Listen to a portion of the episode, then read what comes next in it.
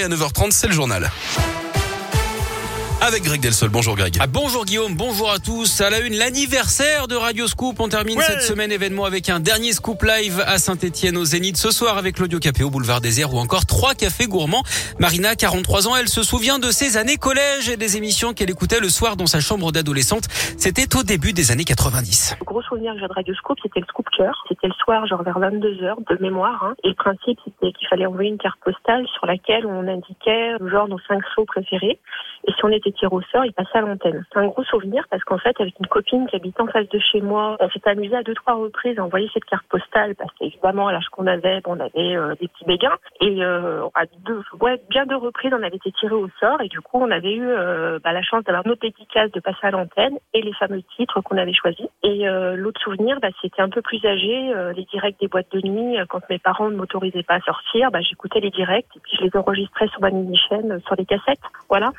Et après les concerts Radio Scoop hein, à Lyon, à Bourg-en-Bresse et à Clermont, c'est donc ce soir aux Zénith de Saint-Etienne à partir de 20h. Les dernières heures de la campagne présidentielle, on vote. Dimanche pour le premier tour, les candidats jettent leur dernière force dans la bataille. Ce sera en ligne pour Emmanuel Macron sur le site Brut à 19h sur le terrain pour Marine Le Pen, sa rivale annoncée dans les sondages, mais aussi pour Valérie Pécresse et Yannick Jadot qui lui sera à Lyon dans la plus grande chaufferie biomasse de France dans le 7e arrondissement ce matin. La campagne, elle, prend fin à minuit. Réunion publique, distribution de tracts et propagande numérique des candidats seront interdits. Pas d'interview ni aucun sondage ou estimation de résultats publiés avant les résultats dimanche à 20h. La tempête Diego arrive sur la France. Cinq départements sont en alerte orange, dont la Haute-Loire et le Puy-de-Dôme pour vent violent dans la région, avec par endroits des rafales à 110 km heure. Ce sera une vigilance jaune hein, pour le Rhône et l'Isère, avec des rafales attendues à 55 km heure à Lyon.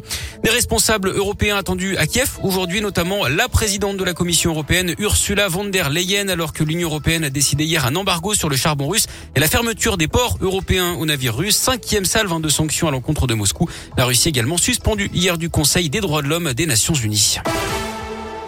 Du sport et du foot, euh, sentiment mitigé ce matin pour les supporters de l'OL, de l'espoir déjà puisque l'OL a ramené un match nul de West Ham à partout en quart de finale aller de la Ligue Europa. Des regrets aussi puisque les Lyonnais ont joué à 11 contre 10 pendant toute la deuxième mi-temps, euh, rencontre qu'ils ont d'ailleurs très largement dominé, 23 tirs à 5 pour les Lyonnais. L'OL qui euh, rejoue en championnat dès dimanche à 19h à Strasbourg. L'aventure européenne de l'Asvel se termine par une défaite 81-80 contre Milan hier soir à l'Astrobal. L'Asvel dernier ex en Euroleague. Et puis les adieux d'Alessandra Sublet, l'animatrice lyonnaise hein, de TF1, va quitter le petit écran Guillaume à la fin de la saison. Elle l'annonce dans Aujourd'hui en France.